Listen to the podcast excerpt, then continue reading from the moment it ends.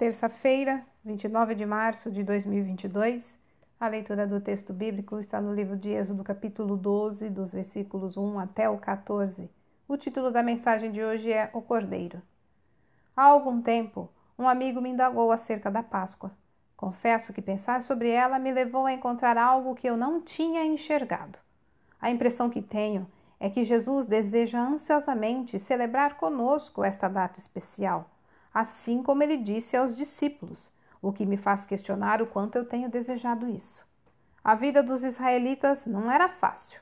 Um libertador foi levantado, mas ainda eram escravos. Foi nessa situação que Deus ensinou seu povo a celebrar a Páscoa. Para isso, cada família deveria ter seu cordeiro.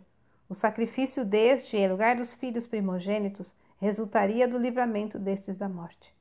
Hoje, para obter libertação, não da morte física, mas da eterna, é preciso que cada pessoa conheça o Cordeiro de Deus, Jesus Cristo. Infelizmente, nações e povos inteiros nunca ouviram falar dele e ainda esperam um libertador. Se há sangue nas portas, o significado é outro: é a violência aumentando. Se tais pessoas não forem apresentadas ao Cordeiro, permanecerão na escravidão ao pecado. Porém, o sacrifício de Jesus não é para nossa própria satisfação ou para permanecermos acomodados com a vida no Egito. Compreender que Cristo morreu em nosso lugar é um sinal para caminhar em direção a Deus com arrependimento, fé, entrega e mudança de vida. Aquela primeira Páscoa teve um significado especial. Antes da crucificação, Jesus celebrou-a com seus discípulos.